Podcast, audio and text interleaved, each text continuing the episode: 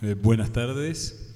Eh, es un gusto, como siempre, estar aquí en la mesa de estas reuniones que nos ayudan a pensar la historia desde perspectivas eh, diferentes o por lo menos complementarias. Yo voy a pedirles un esfuerzo muy importante a Luciano y a María José para que se peleen, para que discutan, para que planteen puntos de vista, siempre lo decimos en broma esto, pero siempre es interesante descubrir que no hay miradas unívocas y sin embargo cuando el análisis histórico pasa por los hechos, eh, es fundamental. Les pido nuevamente el tema de los celulares, por favor, que los pongamos en silencio, porque lo que uno nota estando en este lugar es que los que más se distraen son quienes están escuchando.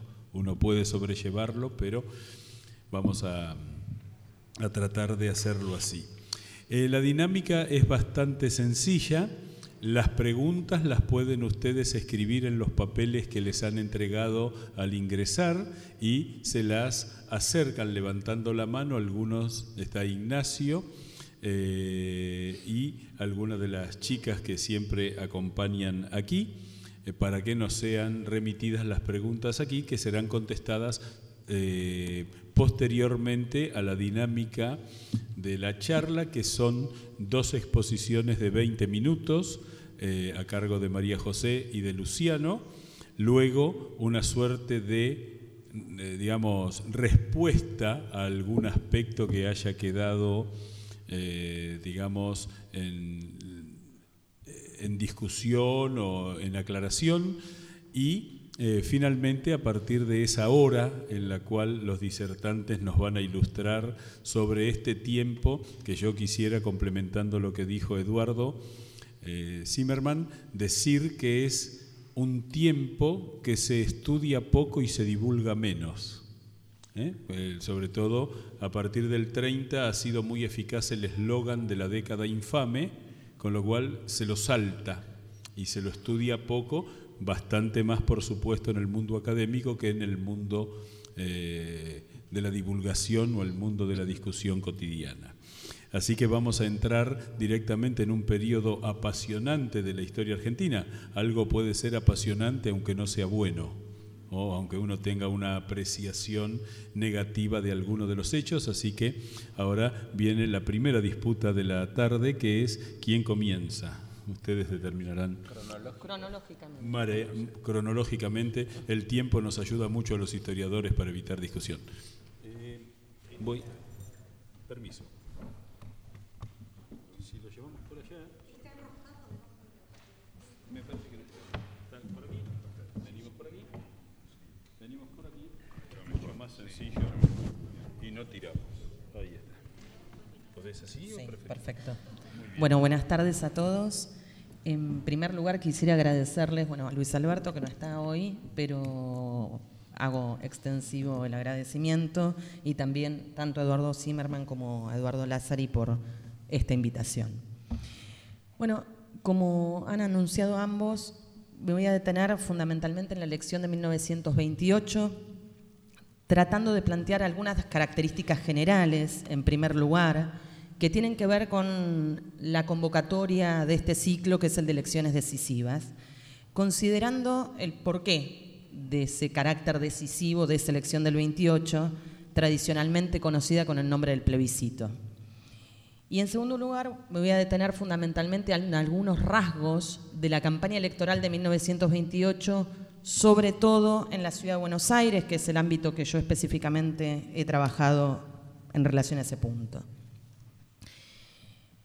En primer lugar, ¿por qué esta es una elección decisiva? Uno podría partir del análisis de los números, de lo primero que dice una elección, considerando que sobre un padrón de 1.800.000 votantes aproximadamente, votó cerca del 80% del electorado habilitado a tal fin, que ese número es muy significativo, sobre todo por las críticas que existía acerca de la participación electoral en los años precedentes, que el radicalismo personalista que lleva la candidatura de Irigoyen a la primera magistratura del país gana en todo el territorio prácticamente, que obtiene el 61% de los votos y que en la ciudad de Buenos Aires, por ejemplo, obtiene la mayoría en todas las secciones electorales y alcanza el 54%, 54,5% de los votos y que tiene números abismales en varios distritos, superando el 60%. Provincia de Buenos Aires, bueno, la ciudad que ya le hemos mencionado, Córdoba, Jujuy, La Rioja, Santa Fe y Tucumán, con variaciones muy importantes. Pero los números solo dicen eso, ¿no? solamente plantean eso. Quizás más importante que los números tengan que ver con otros aspectos de la elección. Entonces, en primer lugar, ¿cuál es el contexto que enmarca esta elección? Bueno, lo que uno tiene que pensar tiene que ver con algunos rasgos y problemas que se venían enfrentando desde, desde los años precedentes y que enmarcan en cierto sentido la elección. El primer punto tiene que ver, desde mi perspectiva, con las tensiones dentro del radicalismo. Como, bueno, ya sabemos, pero viene bien recordarlas, estas tensiones que tienen que ver en parte con su origen, pero también con eh, los problemas enfrentados desde el momento en que el radicalismo se suma a la participación electoral y se convierte en una fuerza importante a nivel nacional, se acrecientan durante la presidencia de Alvear y llevan a la ruptura de 1924 y a la primer, al primer enfrentamiento electoral directo entre el radicalismo personalista y el antipersonalista en la renovación parcial de la Cámara de Diputados en 1926. El radicalismo enfrenta entonces este conjunto de tensiones, también lo enfrentan otras fuerzas políticas, podemos también hacer mención a la división en esos años del Partido Socialista, específicamente la división de 1927, pero también estos conflictos entre partidos, dentro del radicalismo en particular, cruzan las tensiones con las tensiones institucionales. Por ejemplo, hay un conjunto de debates que se dan dentro del partido y entre los diputados representantes de las distintas facciones del partido y el gobierno en torno a una serie de conflictos particulares, como es, por ejemplo, el de la intervención a la provincia de Buenos Aires. Entonces, que se da es un conflicto que se da en 1925, cuando se vuelve a presentar el pedido de intervención en 1927. Entonces ahí tenemos la dinámica política influyendo en la dinámica entre partidos y viceversa, cómo los conflictos dentro del partido afectan o no la propia dinámica y la propia relación entre poder ejecutivo y legislativo. Por otro lado, en lo que tiene que ver también con el contexto y cómo se va a llegar específicamente a la campaña, si nos detenemos en el año 1927, hay fuerzas políticas que comienzan a organizarse en pos de la elección presidencial. Y en ese sentido podríamos decir que quienes toman la delantera son los conservadores, ¿no? las distintas fuerzas conservadores a nivel provincial se organizan, crean la llamada Confederación de las Derechas, que define apoyar cualquier candidatura que se oponga a lo que se supone va a ser la candidatura de Irigoyen, fundamentalmente la candidatura de los antipersonalistas. En ese mismo contexto, la Unión Cívica Radical Antipersonalista comienza una serie de reuniones que la llevarán luego de diferentes discusiones a la conformación de una fórmula presidencial que será encabezada por Melo y secundada por Vicente Gallo para la vicepresidencia de la Nación. Este escenario permite la conformación, ya para 1927, de lo que será conocido con el nombre del Frente Único, es decir, esta, esta asociación entre conservadores y radicales antipersonalistas que, este, que tendrá como, como fórmula principal aquella de Melo Gallo. Por su parte, ¿qué pasa con otros partidos? Por ejemplo, el Partido Socialista. El Partido Socialista termina definiendo sus candidaturas, como lo hacía habitualmente, a través de los mecanismos internos de elección de autoridades y cómo lo definían sus estatutos. Y esa elección se da en un contexto también particular, como mencioné anteriormente, la ruptura del partido con la ruptura de, de agosto de 1927 genera tensiones dentro del partido y un resquebrajamiento de sus estructuras, sobre todo en la ciudad de Buenos Aires, y además la la elección de autoridades y la posterior campaña electoral va a estar signada por la muerte de su principal líder, que es eh, Juan B. Justo, en enero de 1928. Entonces, ahí tenemos a ese otro actor también significativo. Y después tenemos al, al que podríamos decir que es el principal, ¿no? al que, ya sabiendo el final de la historia, es el victorioso en la elección, que es el radicalismo personalista. Y una situación muy particular, que es la del radicalismo personalista, no termina definiendo sus candidaturas sino hasta semanas antes a la elección presidencial. Prácticamente entre 10 y 15 días antes. ¿no? La elección es en el primero de abril de 1928, las candidaturas se definen mediados de marzo. Obviamente se aclama por unanimidad la candidatura presidencial de Irigoyen. Pero lo sintomático es que toda la campaña, y cuando uno lee la prensa, tanto la prensa nacional como la prensa, la prensa partidaria, todo gira desde mediados del año anterior en torno a la figura de Irigoyen. Es decir, todo el debate público gira en torno a si Irigoyen volverá o no a ser el candidato a la presidencia de la nación, volverá o no a tener un segundo mandato. Entonces, esto es lo que nos permite pensar algunos aspectos vinculados a la práctica electoral, es decir, a la campaña electoral específicamente.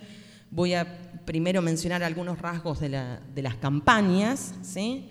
y luego, pensando fundamentalmente en términos de las prácticas, y luego pensar algunas cuestiones vinculadas a los discursos y qué dicen esos discursos sobre la política argentina y sobre el funcionamiento de la política argentina de entreguerras y de fines de los años 20 específica, específicamente. Cuando uno piensa en las prácticas, ve que efectivamente los partidos, insisto, observando la capital federal, un distrito, muy particular, porque es centralmente urbano, donde tiene un alto número de electores, donde se utilizan medios muy, en términos comparativos, modernos, si uno compara con otros distritos donde la política todavía tiene mucho de cara a cara, donde son distritos electorales que llegan a los 30.000 electores, a veces con Luciano hacíamos el chiste que tienen, digamos, votantes habilitados que no llegan a tener el número de, la elección de un centro de estudiantes de una facultad importante de la Universidad de Buenos Aires, ¿no? Entonces, insisto, es un distrito muy particular el de la ciudad de Buenos Aires, el de la capital federal. Pero bueno, en ese contexto los partidos se organizan, realizan actividades, fundan comités. Es una práctica muy habitual esto de, ir fundando comités en una ciudad, además, que en ese momento está en profundo crecimiento. Eh, organizan actividades barriales, organizan desfiles. En el caso de los radicales, muchos de los desfiles y de las actividades terminan con, eh, digamos, el, punto de destino es la propia casa de, Irigoyen en la, en la Avenida Brasil. Una campaña además marcada por victorias electorales que preceden a la elección nacional en algunos distritos como Santa Fe, este, como Salta, como Tucumán, como Córdoba, que el radicalismo logra arrancar, este, logra obtener por fin una victoria en 1928, ¿no? de elecciones a gobernador. Entonces, en ese contexto es que los partidos se van organizando. Y un fenómeno que aparece, eh, que es muy singular, que no es nuevo, pero que sí cobra un volumen significativo en esta elección y que, bueno, Luciano ha trabajado para la elección del 31 también, eh, tiene que ver con la apertura de un conjunto de comités, organizaciones, agrupaciones que apelan al criterio de la independencia y que desde ese plano se organizan. Y desde ese lugar apoyan candidaturas presidenciales. Insisto, ese fue un fenómeno común de la vida política argentina, pero que en esta elección tiene una importancia, desde mi perspectiva, muy significativa. Hay de estos comités independientes, por ejemplo, hay algunos que tienen, digamos, que se organizan en función de su origen nacional, la agrupación de sirio-libaneses, pro candidatura de Hipólito Yrigoyen, otros en función de criterios intelectuales, el Comité de Artistas y Literatos o el Comité este, de Intelectuales Jóvenes, que reunía a intelectuales renombrados, algunos de ellos miembros de la revista Martín Fierro, o, por ejemplo, en función de la actividad económica, ¿no? la Asociación Patriótica del Comercio y de la Industria, o en función de oficios, el Comité Independiente de Volante y Afines, o en función de criterios religiosos, el Comité de Jóvenes Católicos, o incluso en función de criterios de género, para estar a tono con los tiempos que corren, el Comité Feminista Radical, eh, que apoya perdón, la candidatura de la Unión Cívica Radical Personalista. Pero también están los comités en ese sentido que se reúnen en torno a las candidaturas de Melogallo, el Comité Independiente también de la Banca, el Comercio, la Producción y el Trabajo, y otros comités llamados Comités Independientes Primero de Abril o Comités Metropolitano de la Juventud o Agrupación Cívica Independiente, y que muestran la existencia de una forma de hacer política que está por fuera de los partidos o incluso vinculados a ellos. Hemos encontrado por una cuestión de economía de tiempo, lo mencionaré en todo caso después, ¿no? pero hay un personaje que ronda en torno a estas a estas estructuras que se llamó Adrúbal Figuerero y que fue un organizador de estos comités que desde el lugar de la independencia apoyaron la candidatura de Melogallo, que antes había participado rastreando su historia había participado del Partido Demócrata Progresista, por ejemplo, y antes había participado de la Liga Patriótica, y uno lo encuentra en otras estructuras también a posteriori de la elección del 28. ¿no? Entonces, lo, interesante y lo lindo de, figuras como la de Figuerero es que existen otras formas de pensar la participación política que exceden a los partidos y que se vinculan con ellas. ¿sí? Ahora, ¿Qué pasa desde el discurso con esta elección? Que es quizás uno de los rasgos más importantes, porque de las campañas electorales, de las formas que tienen que ver con las prácticas, más o menos no hay, no hay mayores variaciones. El primer punto que uno puede señalar es que toda campaña electoral supone una mirada sobre uno mismo, digamos, cuando los partidos brindan sus discursos, ya sea discursos de campaña, ya sea imágenes que quieren transmitir, etc., están hablando sobre sí mismos y los valores que representan, sobre los otros, sobre sus contrincantes y sobre aquella sociedad que dicen representar. Todo eso está en juego.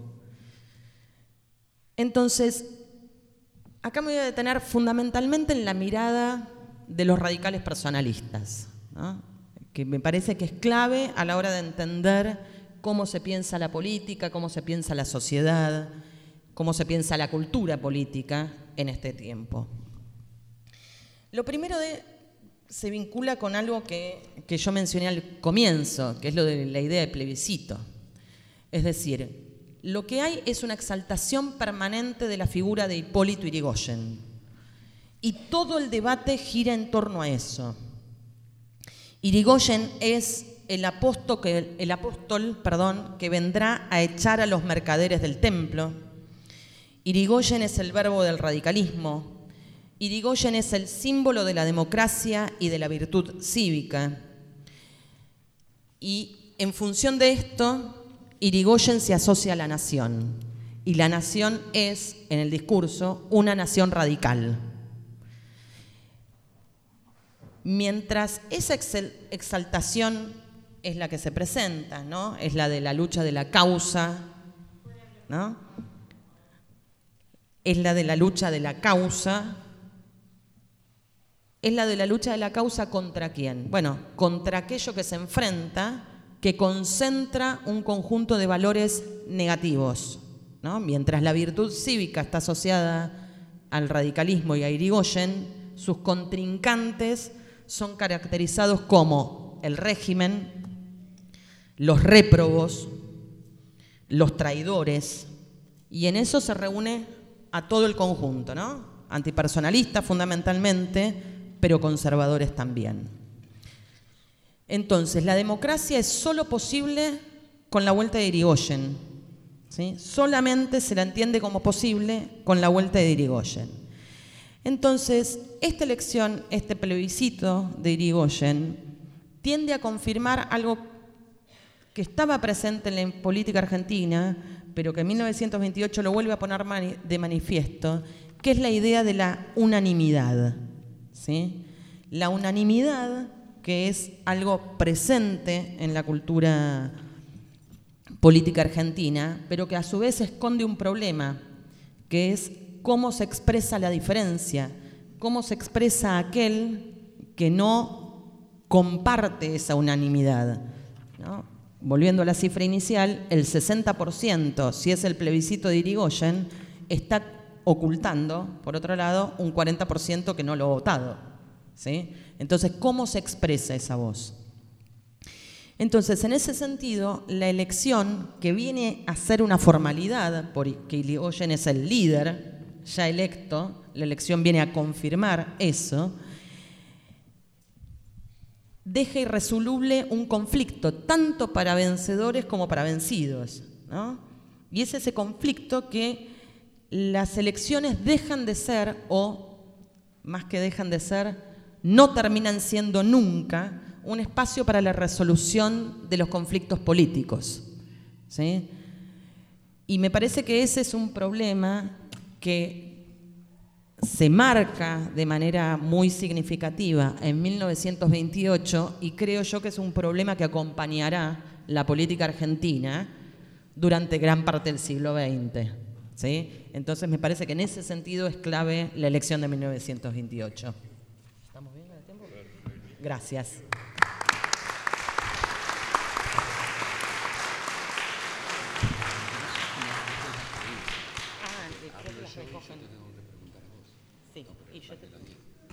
Eso después Bueno, muy bien. vamos a darle el micrófono a Luciano Di Pipitelio y eh, lo interesante como dato simplemente es que por primera vez hay dos elecciones presidenciales separadas por solo tres años, tres años y medio.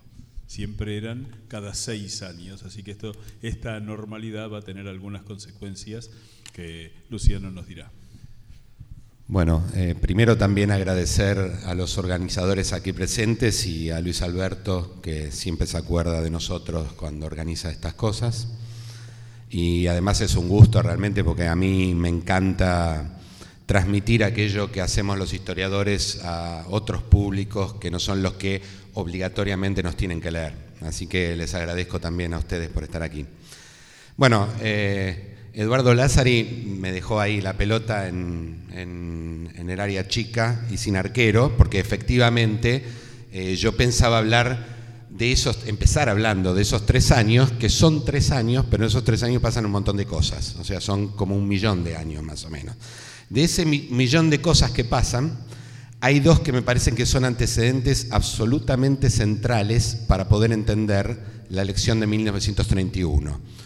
Uno es obvio, y también lo mencionaba Eduardo Zimmerman, es el golpe del 30. Alguna cosa voy a tener que decir acerca del golpe, porque esta es la primera elección. Si ustedes han estado en un ciclo de elecciones, no es la primera elección que sucede a una crisis, de hecho ya está Mitre para eso, eh, pero sí es la primera elección que sucede a lo que nosotros hoy llamamos golpes militares, término que en ese momento no era exactamente con el que se referían a ese hecho, sino más bien una revolución, así la llamaban. pero hay un antecedente anterior que no suele ser muy citado. O sea, la idea es que sucede la elección de 1928, donde efectivamente Irigoyen arrasa en todo el país, le sigue el golpe y le sigue la elección del 31. Y lo cierto es que entre el golpe y la elección del, 28 hay otra elección, en donde Irigoyen no le va nada bien, que es una elección que no se suele recordar, que es la elección de marzo de 1930, que es la primera elección de renovación del, del Congreso luego de la elección de 1928. ¿Y por qué digo que no le va bien? Primero porque es una elección que ya demuestra algo que anticipó María José y que eventualmente eh, cuando venga la segunda parte yo quiero hablar un poco más, que es la dificultad que encontraba la comunidad política argentina para convertir a las elecciones en un espacio, en un terreno de disputa donde las reglas del juego son aceptadas por todos los actores. La elección de marzo de 1930 es probablemente la más violenta que hay desde que se produjo la reforma de 1912. Y cuando digo violenta, digo violenta. Tiros, gente muerta, votaciones en grupos que son paradas por otros grupos también a los tiros. Esto sucede en varias provincias de la Argentina. Pero sobre todo algo que se recuerda mucho menos, ah, perdón, algo que se recuerda un poco menos, que es que eh, yo tengo una idea de, otras elecciones anteriores, que es que la idea de que el radicalismo ganaba siempre con las mejores artes las elecciones es una idea un poco rebuscada. ¿no? El radicalismo sabía jugar muchos juegos, incluso algunos juegos que no eran precisamente totalmente legales para ganar elecciones. Pero el punto es que en la elección de 1930 hay sin duda dos provincias donde el radicalismo hace fraude abierto, quiero decir, da vuelta a resultados electorales. Esas dos provincias son San Juan y Mendoza, donde no había chance que el radicalismo personalista ganara. Eh, claramente perdía con el cantonismo y perdía con el lencinismo, y sin embargo, bueno, lo de San Juan es literalmente escandaloso, la cantidad de, los votos que le roban a, Cantoni. Cantoni hay un momento de la elección que dice, listo, no jugamos más, y directamente se retira, hace retirar a su gente de la elección. En Mendoza pasa algo parecido, aunque los lencistas no se retiran, siguen allí, por supuesto pierden. Eh, y hay muchos problemas en la provincia de Córdoba, que era una provincia que, como bien dijo María José, le costaba el radicalismo, y aparecen tardíamente una cantidad de urnas que finalmente son aceptadas como legítimas y donde todos los votos son radicales. No hay ningún voto por la oposición, lo cual tratándose de la provincia de Córdoba es una cosa al menos sospechosa. Es decir, no hay la menor duda que dos provincias literalmente cambiaron los resultados y hay muchas dudas acerca de los resultados de una de esas provincias, que es Córdoba. Entonces, ¿por qué digo que esto es un antecedente? Porque viene a plantear eh, para la oposición a Arigoyen la idea de que en el terreno electoral no se puede seguir jugando. Es decir, no hay modo. O perdemos con artes más o menos legítimas, como es 1928, que por cierto ya provoca que la oposición diga algo malo está pasando aquí, y la de 1930, donde literalmente pueden decir, hay lugares donde el presidente directamente decidió hacer fraude. Eso es el antecedente del golpe. Es decir, ambas cosas son el antecedente del golpe. El antecedente del golpe es la victoria de Irigoyen en el 28, pero también las dificultades de 1930. ¿Y por qué digo que es, de todos modos, bueno, eso es un problema. El segundo problema de 1930 es que Irigoyen pierde la capital federal contra el Partido Socialista Independiente, que también va a ser tomado como antecedente para el 31. Parece que hay un partido nuevo, desprendido del Partido Socialista, un partido muy moderno, que es capaz de ganarle Irigoyen con las buenas. Es decir, en, Capital nunca hay fraude. Una de las razones es lo que decía María José, es muy, en la Capital no se puede hacer fraude, es muy difícil. Y ni siquiera en los 30 hay fraude, cuando hay fraude abierto en otros lugares, en la Capital no hay fraude. Pero está claro que en, la Capital le va mal, eh, son derrotados. Y en la provincia de Buenos Aires, donde entiendo que en 1928 el radicalismo había ganado por una diferencia de más de 200.000 votos, es decir, muy grande para los resultados eh, que se conseguían en ese momento, eh, no, más de 200.000 votos no, pero bueno, yo el, número acá no lo tomé, pero son, casi ciento y algo de mil de votos de diferencia. Eh, en la elección del 30 gana por apenas 20 mil. Eso va a explicar por qué después el Partido Conservador hace elecciones en abril de 1931 y no hacen fraude. Dan por hecho que la provincia de Buenos Aires la ganan. Ya está. En el 30 casi, le ganamos Irigoyen y en el 31 ganamos seguro, porque además tenemos el gobierno, lo que fuera. Eh, eventualmente explico por qué no, no ganan. Pero quiero decir, ese es el distrito de Irigoyen, no es cualquier distrito la provincia de Buenos Aires. Es decir, el resultado en la opinión pública de las elecciones del 30 no es muy favorable a Irigoyen. Aparece la idea de que está retrocediendo en todos lados, de que en algunos lugares de la violencia, que, de que todo el mundo hace responsable al presidente, sin que esto sea cierto, porque es cierto que los radicales tiraban, pero también que los conservadores tiraban, es tan cierto como que los radicales tiraban, era casi, podemos decirlo, una regla de juego eso. Eh, pero lo cierto es que esta idea, en la opinión, no se convierte en banca, porque el sistema electoral es un sistema muy rígido, no es un sistema representativo. El sistema electoral es un sistema de mayoría y minoría, se llama, donde dos tercios va al que saca más votos y un tercio al que le sigue. Por tanto, gane uno por 20.000 votos o gane uno por 120.000 votos, la cantidad de diputados que se lleva es la misma. Con lo cual, la idea general en el 30 es que Irigoyen está perdiendo, pero lo cierto es que Irigoyen aumenta su número de legisladores. Y eso genera más crisis todavía, porque un presidente cada vez más desprestigiado en la opinión, de todos modos tiene cada vez más legisladores. Y eso es sin duda uno de los grandes antecedentes del golpe. No es el único, por cierto, pero es uno de ellos. El segundo punto es el golpe en sí mismo.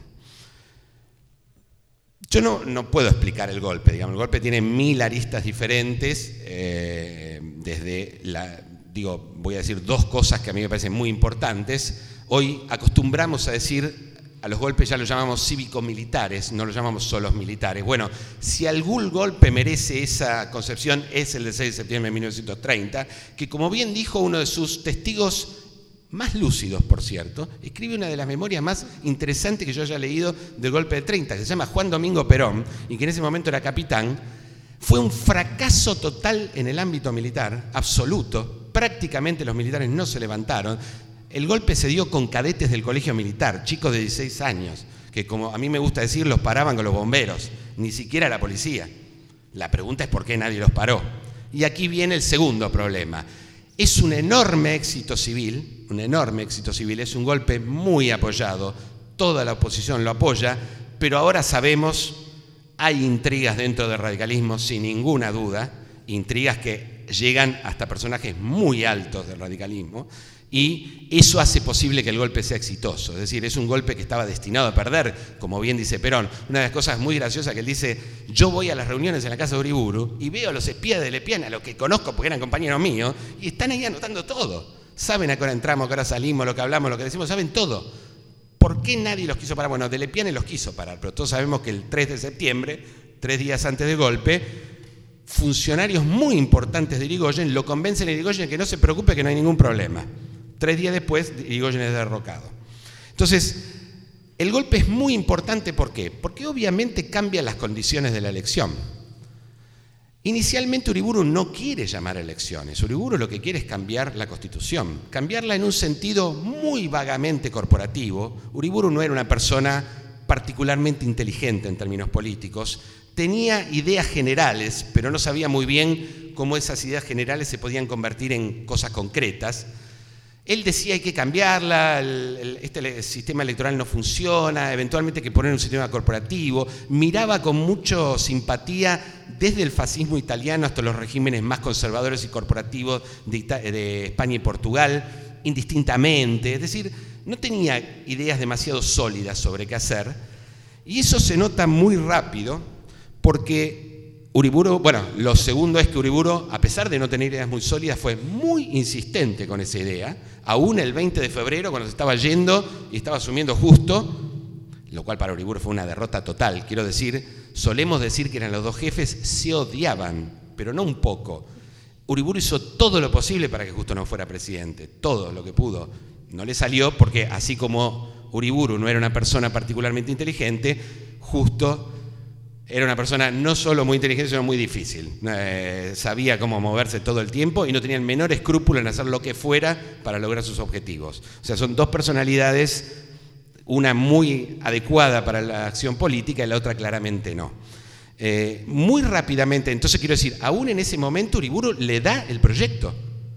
Y todos sabemos que lo hace justo, lo agarra y lo tira a la basura pero insiste en el momento de asunción con la, reforma constitucional, cuando ya toda la idea de Uriburu está totalmente fracasada. Eh, bueno, muy rápidamente Uriburu, en cuanto dice que su proyecto es reformar la Constitución, se le genera una oposición dentro de los propios grupos que participaron del golpe. Se reúnen en una federación, a la que llaman Federación Nacional Democrática, de la cual forman parte todos los partidos que han participado del golpe, sobre todo radicales antipersonalistas, socialistas independientes y conservadores. Y todo lo que hacen es política en contra de Uriburu, es decir, desprestigiar al personaje al cual supuestamente hacía pocas semanas habían apoyado eh, para la realización de un golpe. Es decir, muy rápidamente la opinión pública se vuelca contra Uriburu. El segundo aspecto, eh, bueno, esto se nota en el fracaso del intento de llamado de elecciones. O sea, Uriburu hace un intento de convencer eh, primero a... Mm, esto es, muy, es otra de esas escenas que me hubiera gustado estar. Lo llama a don Lisandro de la Torre y le asegura que, le va, que lo va a apoyar en cualquier candidatura a presidente porque él veía algo así como una especie de ducha argentino en Lisandro de la Torre, lo cual también habla de su poca perspicacia a la hora de definir eh, personalidades. ¿no? Lisandro de la Torre puede usar muchas cosas, pero no se parece en nada a esos líderes carismáticos propios del, que en el mundo daban vuelta en ese momento y que aquí solo en eso, digamos, Irigoyen es mucho más parecido, es un líder carismático bastante más eh, relevante que, don Lisandro, que no tenía ninguna de esas particularidades. Eh, y finalmente es una sección del Partido Conservador bonaerense, a, cargo del quien era en ese momento ministro del Interior, Matías Sánchez Orondo, quien convence a Uriburu de que no es tan mal, en la opinión, de que deben ir a elecciones, pero que las elecciones se tienen que hacer en forma escalonada a gobernador, no a presidente, ir ganando y luego sí, cuando está todo solucionado, imponer un presidente. Esto lo convencen en el mes de febrero, inmediatamente eh, se inician los trabajos para esto, esa fracción del Partido Conservador bonaerense abandona la federación, se pone a la cabeza de este proyecto y deciden, en lugar de empezar por las provincias más fáciles, Matías Sánchez Orondo le dice, en Buenos Aires ganamos. Están tan convencidos que en Buenos Aires ganan que el 5 de abril de 1931, que es cuando se hace este primer ensayo de elección escalonada que luego debía seguir en otras provincias, vuelven a perder con el Partido Radical.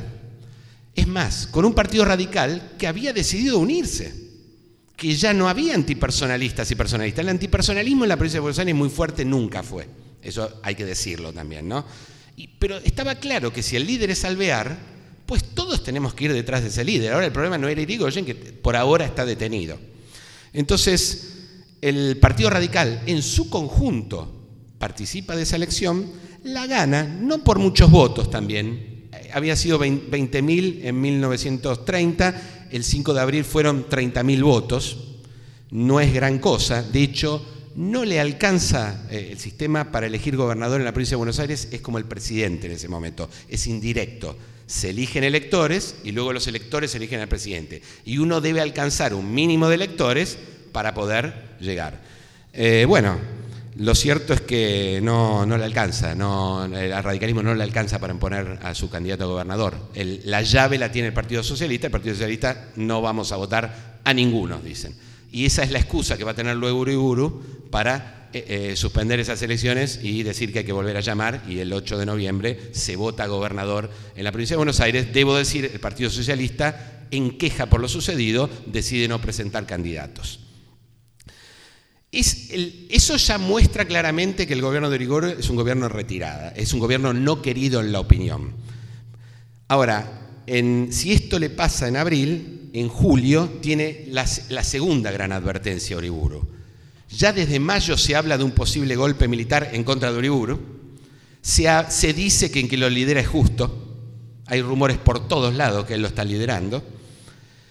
Eh, Uriburu se ve obligado a llamar elecciones de gobernador nuevamente en todo el país. En mayo llama elecciones en todo el país y solo por eso se para el golpe.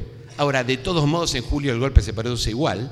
El, golpe es liderado por eh, Pomar.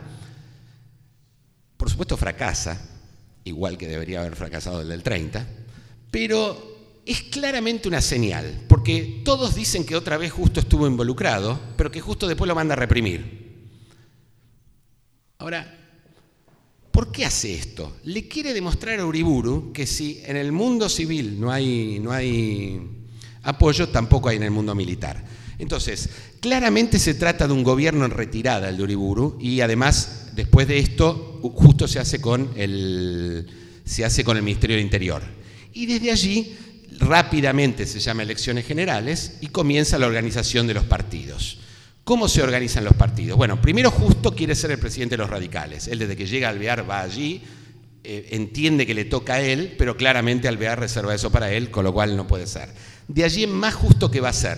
Se va a presentar como un candidato independiente y va a utilizar inicialmente estos grupos independientes de lo que hablaba María José, se organizan comité por todos lados, en la capital, pero también en el resto del país eh, y empieza a jugar en el Partido Radical la carta de la abstención. No él en forma directa, pero sus espías, que está lleno de espías de justo en el Partido Radical, intentan, así, le levantan el, eh, su autoelogio a Alvear para decirle que si no es él no tiene, se tiene que abstener y no tiene que ser ninguno. ¿Por qué esto?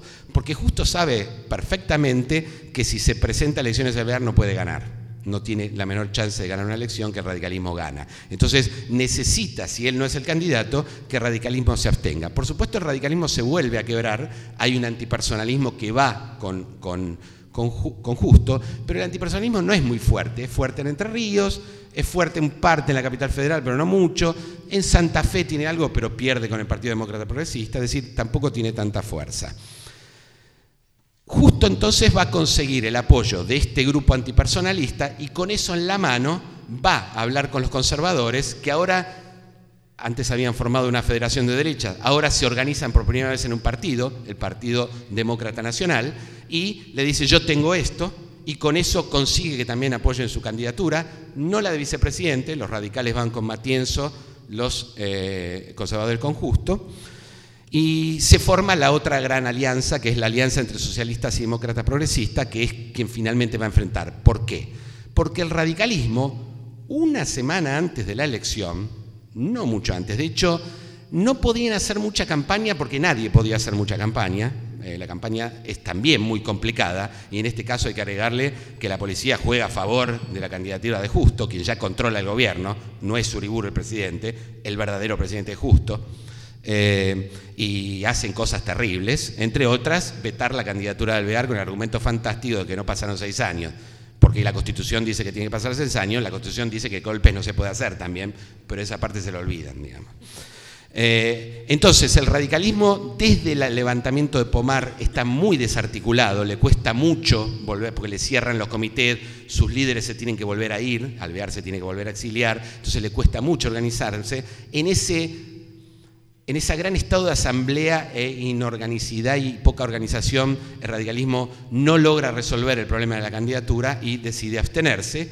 Y con eso el camino está totalmente liberado para Justo, que además ha obtenido el apoyo del Partido Socialista Independiente, que es el último grupo que lo va a apoyar a él. La campaña es muy complicada, como acabo de decir, muy violenta. De hecho, los socialistas tienen que hacer actos relámpago todos lados, salir corriendo cuando viene la policía. Eh, también tienen que, em, tienen, bueno, eh, eh, usan el cine, ¿no? Eso se usaba de los años 10, pero ahora es por primera vez el cine sonoro. Se suele decir que la primera película sonora es tango, está mal. La primera película sonora es la de campaña del Partido Socialista. entonces usan eso, porque los líderes no pueden ir porque los golpean, entonces no, no pueden hacerlo. Em, aún así, está claro que con la abstención del Partido Radical, la victoria de Justo no tiene ninguna, ningún problema hacia adelante. Es decir, se suele decir, y con esto termino, que la elección de 1931 es una elección fraudulenta. Eso para mí es un error. Sin duda hay algunos problemas, como los hubo siempre.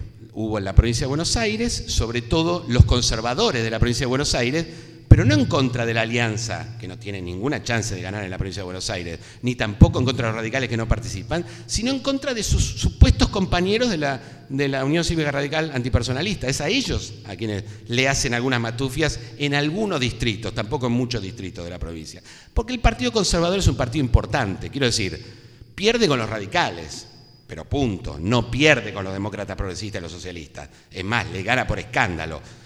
Eh, y hay problemas en, Mendoza, donde efectivamente le roban la elección a Lencinas, pero quiero decir, Lencinas es justista. Unos demócratas, es decir, conservadores, justistas, le roban la elección a antipersonalistas justistas. No es que justo tuvo que hacer fraude para ganar esa elección. Es un error decir que en esa elección hubo fraude, lo que sí hubo es la abstención del radicalismo, que no quiso nombrar a otro candidato, quiero decir, en contra de la opinión de Irigoyen, que decía hay que ir con el último de los afiliados, Alvear, en su orgullo, decidió que no. Orgullo trabajado por justo, por cierto. Eh, y el resultado es más que obvio, digamos así. No, no, no había ninguna posibilidad de que eh, la alianza entre socialistas y demócratas le ganara, salvo Santa Fe, donde sí ganan, porque allí está el Partido Demócrata, y en la capital federal. Eh, el caso raro es Entre Ríos, pero no va, eh, ganan en todo el resto del país, con lo cual eh, la candidatura de Justo resulta absolutamente vencedora. Bueno, hasta aquí quería...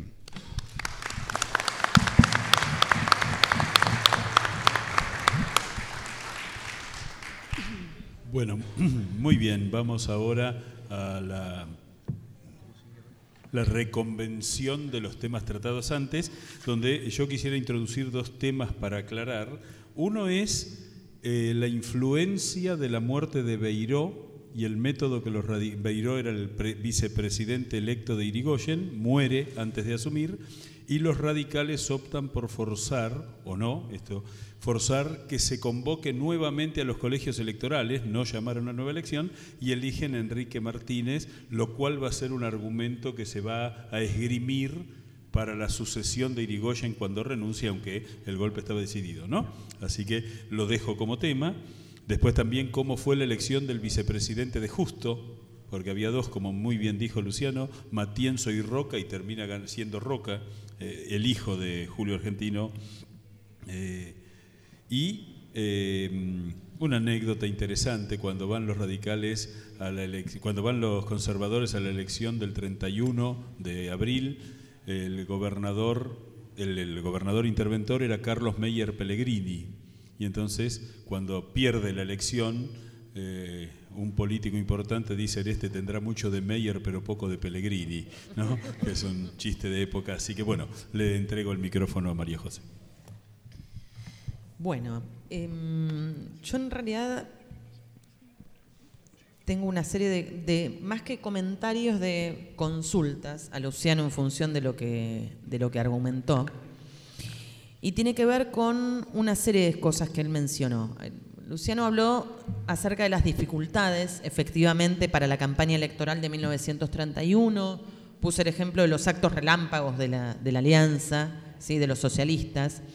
Entonces quería preguntarle, porque en julio de 1931, en el contexto, julio-agosto de 1931, en el contexto del, levantamiento de Pomar, del intento de golpe de Pomar, hay una serie de resoluciones del gobierno nacional que tienen que ver con intentar reglamentar cosas que en, en la década previa se habían intentado reglamentar a través de leyes, habían existido, por ejemplo, diferentes proyectos de ley sobre la organización de los partidos políticos, porque eso es algo que efectivamente no la va a ver, corregime, hasta el peronismo, ¿no? Una ley sobre los partidos políticos.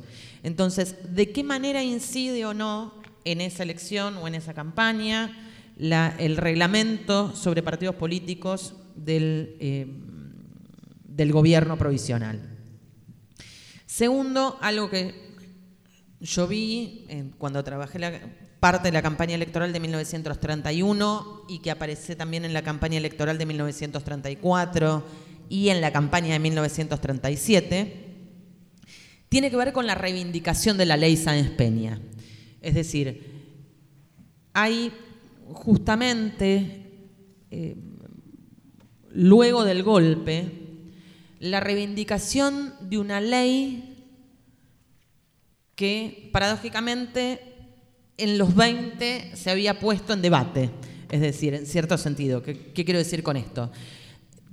Que, habían sido discutidos aspectos que la propia ley no había podido modificar. Cuando uno lee la prensa de los años 20, descubre ciertas críticas al carácter de la ley.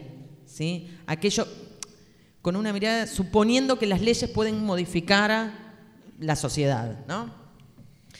Y por último, la otra cosa que le quería preguntar a Luciano tiene que ver con la violencia porque efectivamente la, elección de 1930 es una elección de marzo de 1930, es verdaderamente violenta. Una cosa que no mencioné por economía de tiempo tiene que ver con, con otros hechos de violencia también en las elecciones previas. La del 28 es una elección que los propios radicales personalistas, muy raro, ¿no? No están haciendo campaña en teoría porque no han elegido candidato, pero hacen campaña, y denuncian hechos de violencia, y una vez electo Irigoyen y Beiró, esta fórmula presidencial, suspenden rápidamente la, campaña electoral denunciando hechos luctuosos. Y también habían existido hechos de violencia, de disparos, ocasionales o no, pero situaciones complejas, en otras elecciones. Por ejemplo, en la elección de 1922, los socialistas denuncian esto sobre los radicales y a su vez los radicales denuncian sobre los socialistas. ¿sí? Entonces, bueno, ¿qué pasa con, esos otros hechos de violencia? ¿Cómo se los entiende? Si ves diferencias o no. Eso era simplemente. Perfecto. Sí, eh, te, pregunto, eh, porque es un tema poco conocido, María José, nuevamente el, eh, el tema de Beiró y Martínez ¿Cómo fue, cómo, fue el, ¿Cómo fue el procedimiento, digamos? Porque en general es algo que está bastante, bastante oculto o poco explicado. Bueno, a ver, eh, efectivamente la muerte de Beiró es un hecho intempestivo, digamos, ocurre a mediados de año y, y efectivamente no hay, hay, digamos, hay cierta discusión que aparece reflejada en los diarios sobre si convocar o no al, nuevamente elecciones para elegir el candidato a vicepresidente. Pero efectivamente se fuerza, como bien ha señalado, con los electores existentes. ¿sí? Me parece que hay algo de oportunismo y que uno también puede leerlo en términos de, lo que expresé anteriormente, de esa expresión de la unanimidad. cualquier este, elección iba a confirmar aquel candidato que se impusiera. Eh, lo que hay que pensar en todo caso, cuál es el rol que juega Martínez en, la, en, el golpe del 30. ¿no? Me parece que ahí sí muestra también ciertas tensiones dentro del propio radicalismo personalista, ¿sí? y que muestra ciertos rasgos sobre los propios partidos políticos que exceden al radicalismo, me parece. Como te quedan cuatro minutos, te quiero hacer una pregunta porque es muy interesante, que es el eh, ¿qué rol cumplió el presidente Alvear en la elección? Es decir, porque, esto es una hipótesis mía, y, pero Alvear es distinto a los presidentes anteriores, prácticamente se abstiene de tomar posición respecto a la elección e incluso no apoya a quienes supuestamente eran sus candidatos, ¿no? Lo cual eh, es otra extrañeza más del estilo de gobierno de Alvear. Sí, en relación a eso yo no sé si tengo una opinión formada. Yo creo que muchas veces no tomar una posición es justamente tomar una posición. Eh, pero eso es una mirada absolutamente personal. Y, efectivamente Alvear no se juega, no se ha jugado antes, es decir, no se ha jugado con el proyecto de intervención a la provincia de Buenos Aires en el 25, no se ha jugado, que le ha este, resultado en la renuncia de su ministro del Interior, no se ha jugado en el proyecto de intervención nuevamente la provincia de Buenos Aires en 1927. Y luego cuando, cuando, cuando se produce la elección, digamos, cuando se definen las candidaturas tampoco se juega, cuando hay algunos que están esperando eso, ¿no? el apoyo explícito. Creo que en cierto sentido tiene que ver con cierto vínculo, bueno, acá veo un ejemplar, ¿no? Leandro, lo Leandro Lozada lo ha trabajado, ¿no? el vínculo personal entre Irigoyen y, iba a decir Perón, perdón, y Alvear, un fallido, entre Irigoyen y Alvear, y la influencia que ese vínculo haya o no podido tener en esa falta de una toma de decisión. Me parece que hay algo de eso.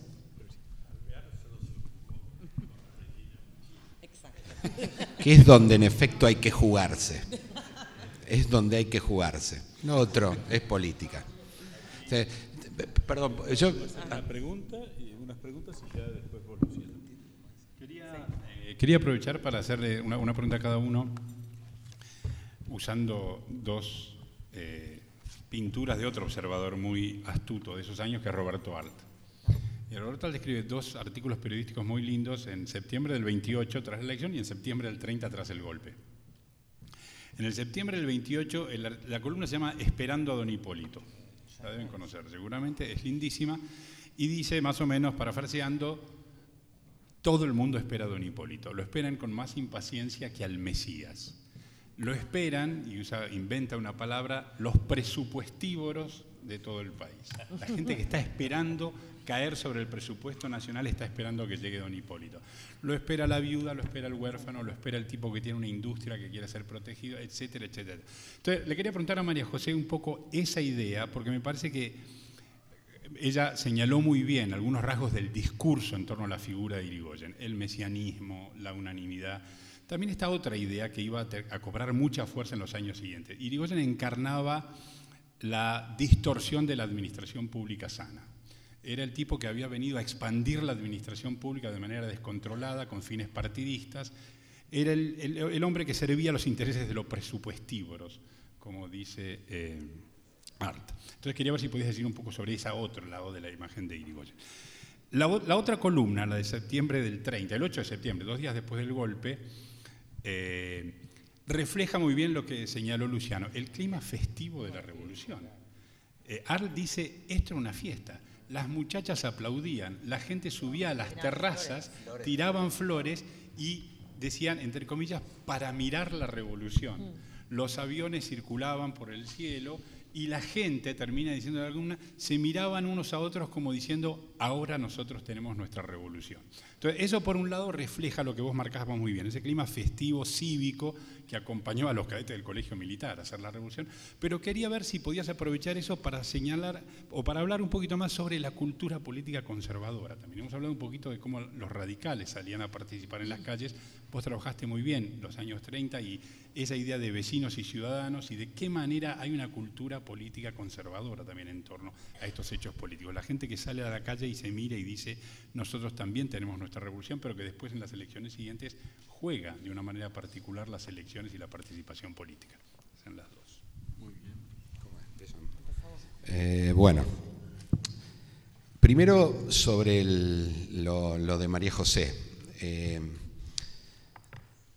yo creo que por razones de tiempo solamente es imposible que me pelee con ella. Trabajamos juntas hace mil años, no hay modo que no peleemos. Ustedes tienen que invitar a otra persona si quieren que, tengamos visiones distintas. Es un problema.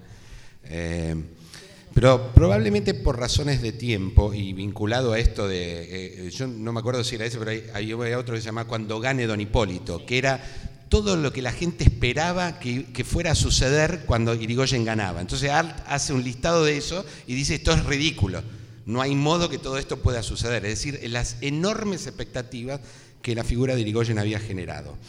Vinculado esto con dos problemas que mencionó María José que a mí me parecen súper importantes. El primero de ellos, bueno, hoy salió una nota en Clarín, creo que es hoy, de Lori Sanata, donde Lori Sanata dice que las elecciones en Argentina son como pequeñas guerras civiles. Eso es lo que acaba de decir María José en su final. ¿Por qué dice que son guerras civiles? Porque no son elecciones donde todos aceptemos las reglas de juegos comunes y entendamos que un día gana uno, un día gana otro y eventualmente. Esto no es un problema de la Argentina de ahora. Este es un problema que, al menos en los periodos que yo estudio, existe desde al menos 1912. Probablemente alguien que sepa de antes me podrá decir también de antes, porque Mitre. Pero yo quiero hablar del, momento que yo conozco. Ahora, Irigoyen es una personalidad. Él, decía, ¿por qué Irigoyen produce esto? Eh, y poco decía, bueno, esto es el discurso no es el discurso, es un poco más importante que el discurso. Irigoyen tiene una visión de sí mismo que es absolutamente mesiánica. Irigoyen cree que es Cristo en la tierra, pero quiero decir, no es un chiste, lo escribe en serio, ya que está paso un aviso. Eh, yo además del cargo que tiene, yo soy director del Museo de la Casa Rosada y hace tres años encontramos un libro de Irigoyen. Está por salir en Eudeva. Y a mí me tocó hacer el prólogo. Y yo francamente no puedo creer lo que escribe. Eh, pues, ya entendemos que es de él, lo que dice de él mismo. Y yo me lo imagino Alvear, porque también tenemos escritos de Alvear. Alvear cree esa imagen de Irigoyen. Cuando le escribe las cartas desde Francia, cuando están tratando el tema por el Tratado de Versalles, la manera en que Alvear se refiere a Irigoyen es prácticamente la de un creyente musulmán hablando en una ayatola. Maestro en su insondable sabiduría, Digo, no parece el modo en que eh, eh, un sistema democrático que creemos compuesto por individuos racionales se dirige a un líder. Y yo no descartaría ese aspecto de Irigoyen, es decir, la capacidad de convencer a la gente de que él es esa persona. Eh, es una dimensión de la política que no siempre enfatizamos mucho, por supuesto Lori Sanata sí la enfatiza, porque él estudia a Perón y Evita, nada menos, y a Evita sabemos que directamente le hacían altares, ya no es creerse Cristo la sino que directamente hay un culto a Evita, eh, y que tendemos a ver como si fueran aspectos un poco marginales de la política. Y yo creo que no. Entonces, la figura de Irigoyen debería ser vista en todos estos aspectos y trabajada en esto. Yo entiendo la enorme dificultad, entiendo por qué no nos queremos meter demasiado, nos cuesta entenderlo. A mí me cuesta entender Irigoyen, yo al día de hoy no lo entiendo, no logro entender esa cabeza, no logro entender por qué convencía a la gente con eso. Creo no suelo compartir nada de la cultura política de los conservadores, salvo una cosa. Igual que Matías Sánchez Orondo creo que estaba un poco loco, pero tal vez eso no es malo para la política, tal vez eso es bueno para la política. Eh, pero bueno, ese es un primer punto, que además se empalma con otra cosa que decía Mara José, que es la noción de que esta elección es un plebiscito. Quiere decir que es un plebiscito? Porque no alcanza con decir que es un plebiscito. No, es una elección plebiscitaria, es una elección representativa, vamos. Ahora, los radicales no tienen la menor duda de que es una elección plebiscitaria. Es más, cuando dos semanas antes deciden no ir a la, campaña, dicen, ya está, ya ganamos, no hace falta ir a la campaña. Porque Irigoyen es un líder más allá de la elección. yo no sé si esto es una pregunta o un agregado o algo que me encantaría bueno, sí, sí, sí, él tiene una visión absolutamente religiosa de la política, absolutamente religiosa de la política. Lo que no estoy seguro es que fuera una estrategia. Yo estoy convencido que estaban, que lo creían. Esa, es mi diferencia, tal vez. No, no creo que esto sea una estrategia, creo que es una convicción. entonces. Las preguntas, por favor, por escrito y al final. Hay una. Bueno, este asunto que Lori Sanata plantea hoy, yo creo que deberíamos, o no, tal vez Majo no esté de acuerdo, preguntárnoslo hacia el pasado. Es decir, ¿desde cuándo las elecciones en la Argentina se convirtieron en plebiscitos y no en elecciones representativas? Eh, y quiero decir, plebiscito está claro, hay una verdad y hay una mentira. No, e, eso es lo que deja el plebiscito, ¿no? No, no, no, no deja espacio para nada que no fuera eso. El segundo tema tiene que ver con la cuestión de los partidos. Y la pregunta es directa. ¿Qué dicen estas agrupaciones independientes que surgen como hongos y que es muy impresionante desde el 28 en adelante hasta el propio Perón, porque hay asociaciones, grupos independientes pro candidatura Juan Domingo Perón, después ya no, con Perón se acaba, ¿qué dicen de los partidos y de la política? Es una pregunta que yo tengo que es, y tampoco estoy muy seguro de saber para dónde ir. Sobre las cosas que me preguntaron a mí. Eh, lo del vicepresidente Martínez es una gran desgracia que le pasó a Irigoyen, ¿no? Porque yo no tengo la menor duda de que Martínez estaba involucrado en el golpe. Eh, que es más, él, cuando llega Uriburu, él daba por hecho que el presidente iba a ser él, Martínez iba a ser el presidente. Y está a los gritos, me traicionaron, me traicionaron, ¿no? Y así se va de la Casa Rosada. Eh, pero bueno, con respecto al vicepresidente de Justo, sí, claramente. bueno, ahí habría que decir algo. Se suele decir que Justo fue a la elección por algo que se llama la concordancia. La concordancia en 1971 no existe, es una creación posterior, es decir, justo desde el gobierno intenta que los partidos y agrupaciones que lo apoyaron de alguna manera se organicen, porque bueno, hay que ir a votar eh, al Congreso, hay que ir a votar a yo trabajé mucho en el Consejo Deliberante de la Ciudad de Buenos Aires, hay que ir a votar allí, y bueno, necesita cierta disciplina. El Partido Socialista Independiente en 1931 todavía no tiene claro si es un partido de izquierda o no. Entonces vota cosas muy raras a veces, hasta que Pinedo le tiene que decir, por Dios, alíñense. Y se alinean, hay que decir que inmediatamente se alinean. Pero primero le disputan la izquierda al Partido Radical. Entonces, ¿qué? La concordancia surge después, incluso como aparato político. Eh, entonces, cada partido nombra a su vicepresidente lo nombra los radicales a mm, Matienzo y los conservadores a Roca. Y hay una disputa por quién es el vicepresidente. Por eso le hacen fraude en la provincia de Buenos Aires por eso le hacen fraude en, Mendoza. Porque no quieren que ganen el candidato a vicepresidente. Vieron que yo les dije que ahí sí hubo lío. Bueno, por eso hubo lío. Porque lo que está en juego, además de, espacios eh, de candidaturas locales, es arriba. Eh, y claramente gana Roca. Y esto es de nuevo, porque el Partido Conservador solo pierde con los radicales, no pierde con nadie más. Es un partido muy importante. Y quiero decir, el llamado a la abstención y el voto en blanco es un fracaso total por parte del radicalismo en abstención. El, de 1928 votó el 80%, pero en 1931 vota el 73.5%, es decir, tampoco mucho menos. La gente va a votar igual y eso en el 34 votan más todavía y es por eso que los radicales deciden levantar la abstención. Eh, nos queremos abstener y el pueblo no nos acompaña, digamos, a la lectura. Eh, y allí está el problema de la cultura política de los conservadores. Y para mí es un problema igual que para Eduardo, porque a diferencia, yo no sé si los radicales son una cultura política tampoco. La verdad que no, y creo que no. Y es, hacia allí iría la respuesta que yo me encantaría que diera Majo, aunque perdón por la presión. Este, pero hay conservadores de todo tipo. Eh, los conservadores de la ciudad de Buenos Aires, que son los que yo más conozco, son un partido recontra progresista, muy progre, muy, muy que quiere jugar las reglas del juego. Ahora, el partido conservador de algunas provincias del noroeste, por ejemplo, no es así. Ahora, tampoco los radicales del noroeste son así. Son, tienen una estructura de pensamiento mucho más... Y luego está el problema en la provincia de Buenos Aires, ¿no? La división entre los grupos conservadores más conservadores y más representantes de los intereses más directos de eh, ganaderos y demás de la provincia, y los que no, los que también quieren jugar. Y en eso está el caso de Avellaneda y Barceló, que directamente el voto obrero de, Barracas al sur de Avellaneda es conservador, no es ni radical ni nada. Uno dice, ¿qué clase de partido es este?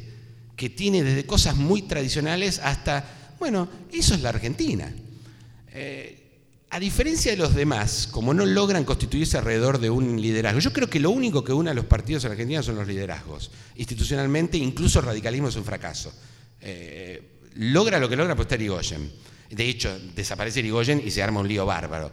Tienen un, son más institucionales que los conservadores, sí, sin ninguna duda pero tienen exactamente el mismo problema, que es que los partidos se organizan de abajo para arriba, no de arriba para abajo. Yo sobre la fractura del 24 del radicalismo suelo decir, no es que el partido se fracturó, es la primera vez que se organizó. El Partido Radical era una, especie de rompecabezas de partiditos locales, hasta que finalmente alrededor de estamos con Irigoyen o estamos en contra de Irigoyen, se organizan al fin dos tendencias. Porque antes eran mil tendencias, no dos. Entonces, yo miro al revés el mundo político y la verdad que no te lo puedo responder, porque no lo sé. Yo sé de los conservadores de la provincia de Buenos Aires, eh, que son increíblemente progresistas, digamos, pero estoy convencido que otros no. Y que funcionan de esa manera, confían en el colegio electoral, por ejemplo. Todo el tiempo confían en el colegio electoral, juegan todas sus cartas al colegio electoral, no a la elección, sino a qué pasa después de la elección. Que todavía algunos creen que, es un juego que se puede jugar. Eh, bueno, sobre el, reglamento electoral, creo que para lo único que sirve es para vetarle las candidaturas a los radicales, claramente, para eso lo hacen. Le vetan todas las candidaturas, no solo al sino dicen cualquiera que haya estado comprometido con el irigoyenismo fue. Y finalmente, sobre la ley Sáenz Peña eh, y la violencia, eh, yo tengo dos o tres ideas que creo que son sólidas, ¿no? no sé si son correctas, pero son sólidas. La primera es que la ley es una apuesta las leyes no son la realidad, empecemos por ahí, no hace falta que lo explique, ¿no? Eh, no solo porque somos Argentina, sino que las leyes son un intento de prescribir un comportamiento. Las elecciones que siguen a 1912, todas, no son como dice la ley. De ninguna manera son así. Son bastante más complicadas y violentas de lo que la ley le gustaría creer. Y yo acabo de dar algunos ejemplos de lo que hacen los radicales, pero hacen muchas otras cosas. De hecho, en segundo lugar, hay cosas no resueltas, algunas para nosotros sorprendentes. Por ejemplo, los empleados públicos. La idea de que los empleados públicos no deben votar y que tiene que ver con lo, de la empleomanía que dice él. ¿no? La, la idea de que el empleado público debe ser neutral y que por tanto al aceptar uno un empleo público, pues entonces debe abstenerse de hacer política en cualquiera de sus formas, incluyendo la votación. Eso se discute cuando asume Alvear. Nunca se aprueba, por cierto, pero quiero decir, se discute como un hecho, como si tuviera que ser así. Es decir, que hay un montón de cosas sobre las elecciones que no están dadas, que no están resueltas. Bueno, en los 20 hay mucho corporativismo, ella lo mencionó, grupos que se organizan según su, acción y que dicen que la manera de representar al pueblo argentino no es con números, con aritmética, como hacemos hasta ahora, sino que debería haber corporaciones. Y eso también hay. Es decir, es un momento donde entre las cosas no resueltas y las nuevas, no hay tanto acuerdo sobre cómo tiene que ser. Pasa al revés en los 30 y la razón es obvia. Aquellos que se oponen a la política de fraude que justo implementa a partir de 1935, porque hasta ese año no hay fraude en las elecciones, pero a partir de allí no solo hay, sino que lo organiza directamente el presidente de la Nación. El fraude empieza cuando tiene alguien a quien vencer. En el 34 no hay radicales, ¿a quién le va a hacer fraude? En cambio, a partir del 35 hay alguien a quien ganarle. Son los radicales que han vuelto a la lid política. La elección de 1936, la más fraudulenta de la historia argentina, justo tiene los nombres de todos los presidentes de mesa de la provincia de Buenos Aires para hacer las cadenas. Digo, así de terrible es lo que pasa. Eh, obviamente, reivindicar la ley es una manera de oponerse a esta política casi oficial, digamos así. Ahora, yo no creo que los que reivindican la ley tengan un enorme amor por la ley. Como cualquier cosa ahí sí, diría yo más, es un asunto táctico. Eh, se, la, quiere o no se la quiere según los casos. Justo todo el tiempo habla a favor de la ley Sáenz Peña, todo el tiempo. Se, pone Uriburu y dice la ley Sáenz Peña es buenísima, es genial, hay que seguir con la ley Sáenz Peña. Y después hace lo que hace.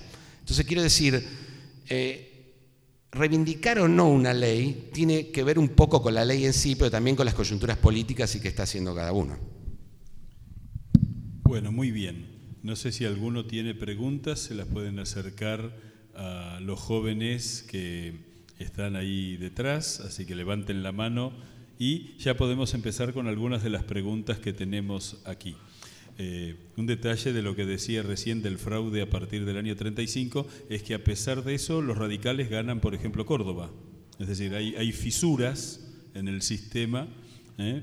quizá por falta de atención o vaya uno a saber, pero es curioso. ¿Qué te parece? Eh, no, no, no creo que sea por fisuras. Hacer fraude no es fácil, no es nada fácil. Es una ingeniería legal y eh, política muy compleja. Y para eso hay que tener apoyo total de aquellos que dominan un distrito. De hecho, justo para poder hacer bien fraude en el año 37, tiene que cambiar la ley electoral, la modifica en el sentido de que, eh, bueno, la ley Peña, una de las cosas nuevas de la ley Peña consiste en que para diputados, el que gana ya no se lleva todo, sino que se lleva dos tercios y le dejan a la minoría un tercio. Ahora, ese mismo criterio se reproduce para los colegios electorales. ¿Se entiende? A los colegios electorales que como en Estados Unidos se llevaba todo el que ganaba, vieron que es así en Estados Unidos, Bush, Bush y Trump pierden elección, pero son presidentes. ¿Por qué? Porque el que gana se lleva todo, aunque la pierda por uno. Entonces, cambia eso por el sistema de mayoría y minoría. Cuando justo empieza a hacer cuentas de dónde gana, dónde pierde, dónde puede hacer fraude o no, descubre que si hay sistema de mayoría y minoría, aún con fraude la elección del 37 está en riesgo. Entonces, ¿qué hace? Vuelve a cambiar la ley diciendo que está bien para diputados que las minorías ingresen, pero al colegio electoral de ninguna manera. Y vuelve a imponer por ley eh, el sistema de mayoría absoluta para eh, la ley. Esa es una. El segundo, crucial, la intervención de la provincia de Santa Fe. Sin la provincia de Santa Fe, los números siguen sin dar. ¿Y qué hace? Bueno, Santa Fe la gana el Partido Demócrata Progresista, yo dije que es uno de los pocos que ganan. Interviene la provincia y pone a un radical antipersonalista como interventor. ¿Por qué eso le sirve? Le sirve por dos razones. Primero, porque van a hacer fraude en Santa Fe y va a tener todos los votos electorales de la provincia de Santa Fe, que son muchos. Recuerden que es la segunda o tercera provincia, según los casos, con Córdoba. Y este y por otra parte le permite que el Partido eh, Radical Antipersonalista tenga al menos territorio para poder seguir diciendo que lo suyo es una coalición de partidos, pues si no, su coalición de partidos, que siempre promueve presidentes radicales antipersonalistas, por cierto, sin embargo está basado en los conservadores, entonces no le cierra mucho. Y los conservadores de Córdoba no quieren fraude no apoyan el fraude. Ese es el problema en Córdoba. No es que tienen, directamente no están a favor y por eso ganan los radicales y van a tener la, van a tener la gobernación. No, directamente van a, no están a favor, son muy limpios a la hora de jugar. Pasan esas cosas. Ese es un cálculo que hace justo, claramente. Córdoba no sabemos, entonces necesito Santa Fe. La capital la tengo perdida. Necesito la provincia de Buenos Aires. ¿Se entiende cómo va contando? Y ese es el cálculo que hace. Es muy sofisticado. Hacer fraude es muy difícil. No es fácil. Bueno, empezando con las preguntas de ustedes, aquí hay dos preguntas que tienen mucho que ver. Es la fractura entre las dos uniones cívicas radicales, los personalistas y los antipersonalistas, ¿solo da vueltas alrededor de la aceptación o no de la figura de Irigoyen como líder o comienza a haber una lectura de crisis ideológica dentro del partido y si ahí hay lo que a veces ha quedado consolidado como que hay una derecha y una izquierda, ¿no? Y si eso significaba que había dos proyectos de país que se enfrentaban, el de los personalistas y el de los antipersonalistas, o no es tanto. ¿De acuerdo? Sí. María.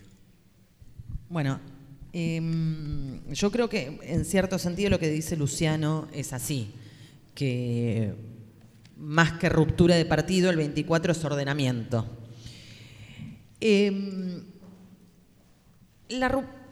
ese ordenamiento, ruptura del 24, tiene que ver claramente con, Irigoyen, con, arrastra conflictos previos, pero también me parece que muestra algo que se estaba, que estaba ocurriendo en el radicalismo desde que el radicalismo es gobierno y que quizás eh, la vez anterior Vicky Percelo y, y Marinés Tato hayan mencionado, que es la tensión entre el partido y el partido gobierno.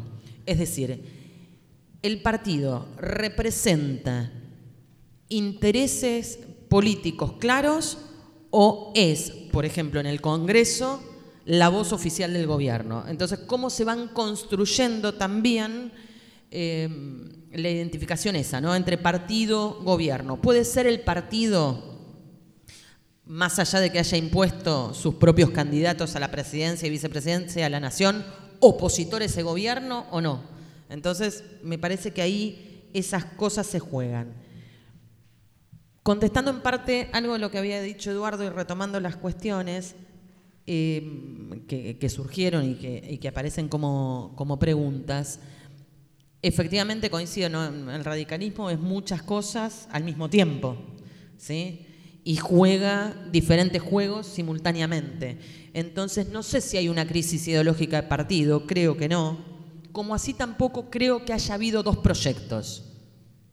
Eh, no sé si los hay, porque si hubiera habido dos proyectos, uno podría inferir que habría sido más difícil lograr un reordenamiento o un nuevo acercamiento en el 31 alrededor de la figura de Alvear. Sí creo que en la coyuntura particular 27-28 la disputa en torno a lo que significa el regreso de Irigoyen a la política, de la política que nunca se había ido, porque es cierto que se retira en el 22, pero sigue funcionando y sigue recibiendo gente y sigue actuando políticamente todo, todo el tiempo. Creo que sí se juega en torno a su figura. Y, ahí la cosita de lo que significa, de, lo que mencionaste sobre Art. Em, no solamente está eso de Roberto Art, de cuando vuelva Don Hipólito, sino que hay tangos que se, que se eh, hacen honrando a Erigoyen y hay relatos sobre los encuentros, los encuentros personales, digamos, un Irigoyen que no da discursos públicos y que es una figura muy particular y, muy compleja. Eh, yo creo que en parte estaba un poco loco, pero, pero que además digo, que es muy difícil descubrir porque, a ver, uno tiene filmación, para comparar grandes líderes, ¿no? que uno puede suponer eh, previo a Internet. Uno tiene, eh, tiene filmaciones sobre Perón, tiene algunas filmaciones sobre Irigoyen, pero tiene la voz de Perón, no tiene así la voz de Irigoyen.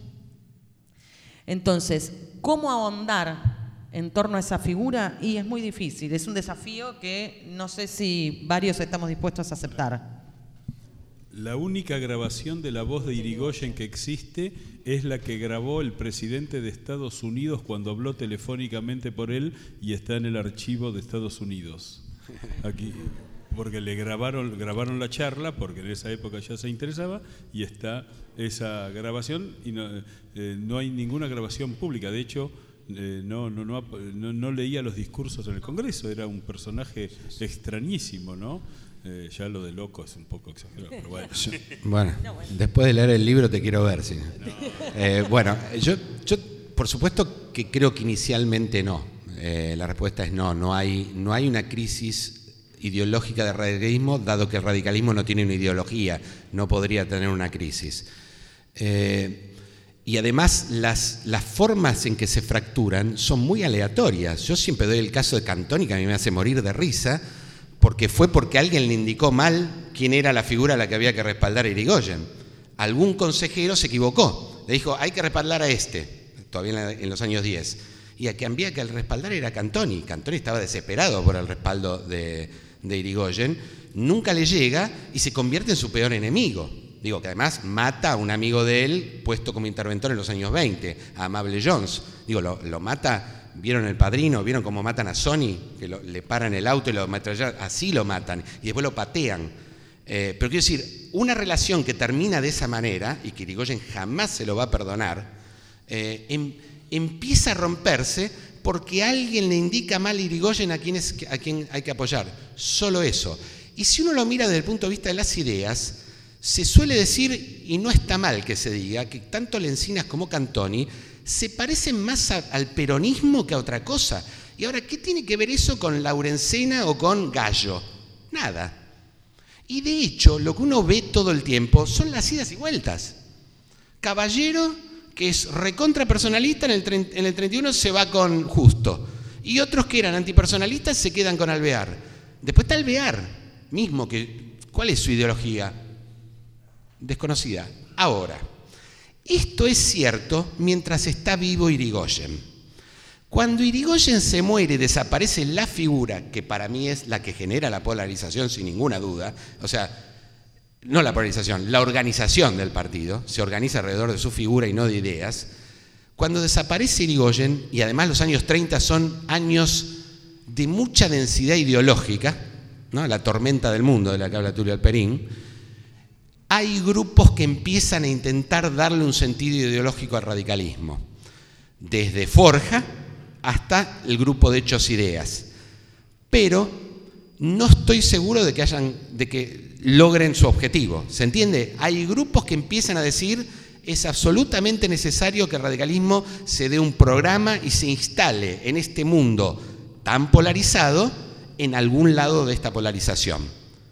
Lo que está claro es que cuando uno empieza a verlo se, se instalan en todos los lados, porque, con perdón de Forja, Forja tiende a parecerse mucho a los fascismos hacia comienzos de los, fines de los 30, comienzos de los 40. Hay expresiones de Jaureche que son, no solemos recordarlas, yo no sé si por, por, por buen gusto, digamos, ¿no? pero dice unas cosas terribles, que hay que eliminar el Parlamento, que no sirve para nada, que eso no es la democracia, es unas cosas muy terribles en el año 41, es decir, no es cualquier año, es el año que las tropas de Hitler están arrasando el mundo.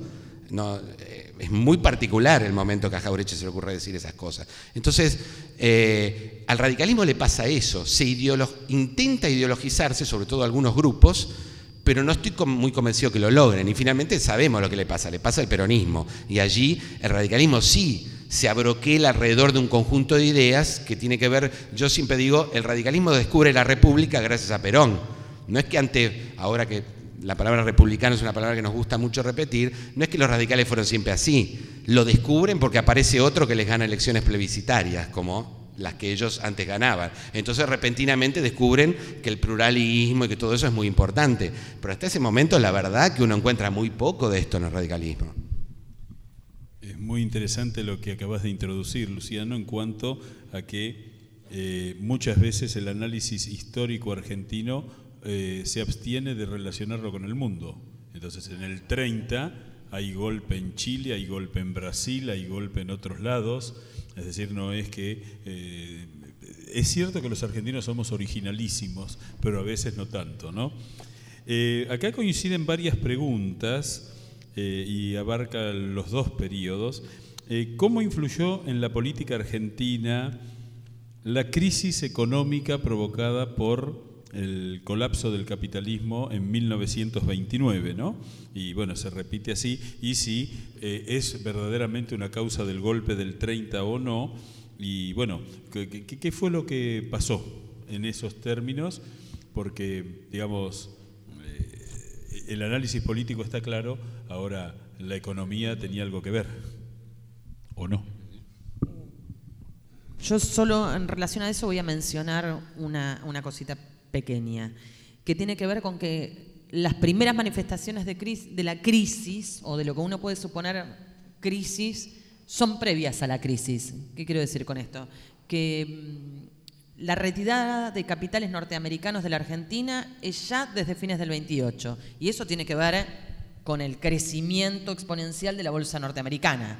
Entonces, algunos signos ya se comienzan a manifestar a fines del 28, comienzos del 29. En todo caso, lo que hará la caída de la bolsa será profundizar, pero no sé, Luciano, si vos querés agregar algo más. Eh, sí, lo que dice María José es medio obvio y por una razón muy clara, que es que, eso sí es una excepcionalidad argentina, creo yo, es que el, eterna crisis fiscal del Estado argentino. Eh, ¿Y por qué digo que es un problema? No la crisis, sino, eh, Majo decía muy bien, sino ya antes el boom de la Bolsa de Comercio neoyorquina porque los capitales tienden a ir a la Bolsa de Comercio neoyorquina, no a prestárselos a la, Argentina. Y eso ya es un problema de Irigoyen por lo que mencionaba Eduardo Zimmerman. Ha creado tales expectativas que el hecho de no disponer del dinero va muy en contra. ¿Por qué pasa lo que pasa en la elección del 30? Y Irigoyen retrocede tanto. Porque ninguna de esas expectativas la va a poder cumplir. Irigoyen tuvo mucha mala suerte, y acá ya no tiene nada que ver con su personalidad o lo que yo crea tal vez equivocadamente sobre Irigoyen. Insisto que yo no lo termino de entender, Irigoyen. Eh, que es que las dos veces tuvo una mala suerte terrible, que no es el caso de Alvear, que tuvo muy buena suerte, le tocó una época de bonanza mundial. A Irigoyen le tocó la Primera Guerra Mundial, con todos los problemas que eso generó, y la crisis de la, inmediata posguerra, y después llega en el 28 y le toca la crisis del 30. Pobre hombre, no, no tuvo suerte, claramente no tuvo suerte. Con la crisis, no, no, claro que no. No, no, él no la provoca, por eso, digo, eso es mala suerte, claramente es mala suerte. Y entonces ya tiene problemas antes. Por supuesto que una vez estallada la crisis, el problema se hace gigante. Y la verdad es que Irigoyen no tiene una respuesta para esa crisis.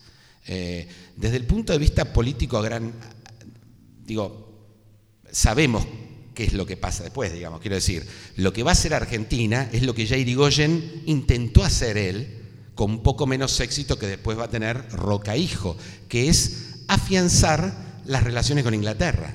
Y la razón es obvia. Argentina tiene dos presencias muy importantes. Hay, por cierto, que menos importante hay otras, pero hay dos presencias muy importantes en los años 20. Una es Inglaterra, que es histórica, y otra es Estados Unidos. Pero hay una diferencia sustancial entre una y otra. Y es que mientras Inglaterra nos compra cosas, porque Inglaterra vende cosas, pero también necesita cosas nuestras, los Estados Unidos de nosotros no necesita nada. Todo lo que nosotros podemos venderle a Estados Unidos, ellos lo hacen y más.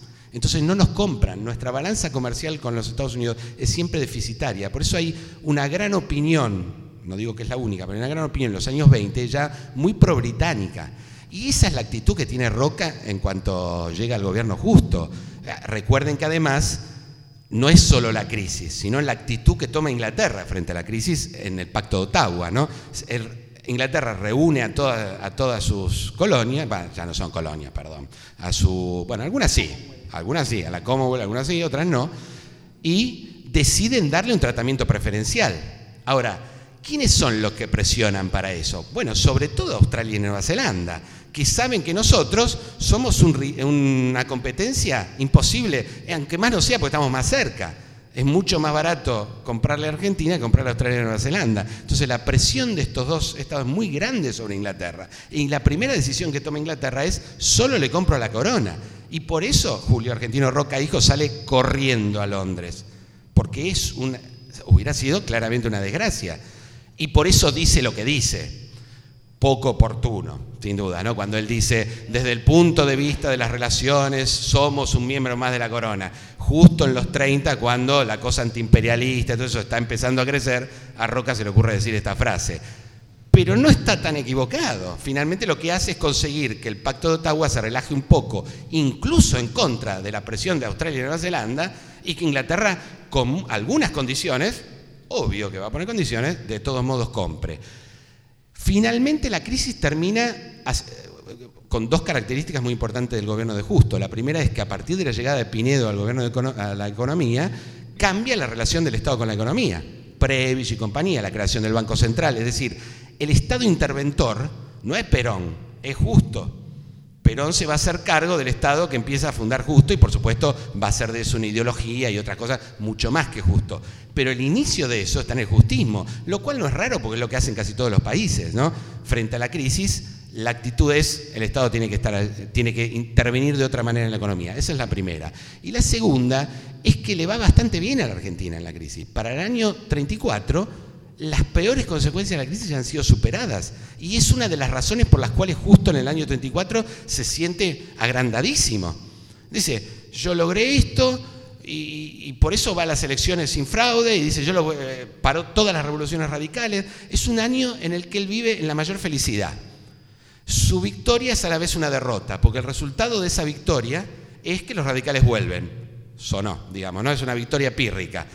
Eh, él acusaba a los radicales de, no jugar al juego de la República, con lo cual los diarios lo siguen. Che, miren, las elecciones son, la del 34 es muy transparente. Incluso hay un caso que es el de Tucumán, donde hay unos radicales que deciden ir a la elección, en contra de lo que dice el, partido, y justo le rodea la provincia al gobernador, le dice, tocas una urna y tenés problemas.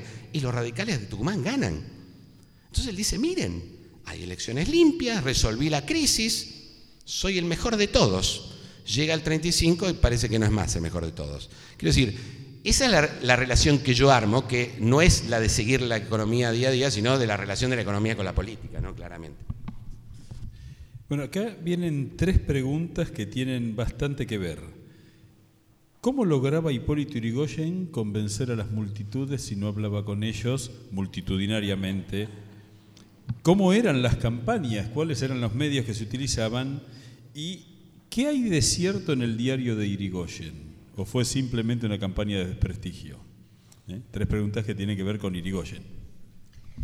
Bueno, a ver, yo voy a tratar de responder lo que pueda en torno a eso. Una de las cuestiones tiene que ver con algo que yo mencioné al pasar, que son los relatos sobre los encuentros personales de Irigoyen. Eh, de Irigoyen con las personas. Esto de recibir no solamente a los principales líderes del partido, sino a cualquiera que pasara por la puerta de la calle Brasil. Em, Entonces, me parece que eso hay una cuestión de, la forma, de, la construcción del liderazgo que es muy importante. ¿no? Uno puede ver ahora em, imágenes repetidas que tienen que ver con, acercar el niñito al líder y el abrazo y, la cercanía y el beso y todo lo que implica eso desde lo simbólico y la apelación a lo emocional. Bueno, esas formas no se han perdido, pueden haber mutado en, la, manera en que se desenvuelven. Y que me parece que se vincula con lo otro, que es las formas en las cuales se llevan adelante las campañas. Bueno, los relatos acerca de las caravanas, eh, las visitas de Irigoyen a provincias cuando estaban en campaña electoral, que son caravanas en tren, ¿no? Eh, no es solamente Irigoyen, es Irigoyen, los miembros del partido, todo lo que se organiza en torno a la llegada de ese tren radical a la provincia de Santa Fe, a la provincia de Córdoba, a la provincia de Entre Ríos, etcétera, etcétera, y cómo la prensa relata eso.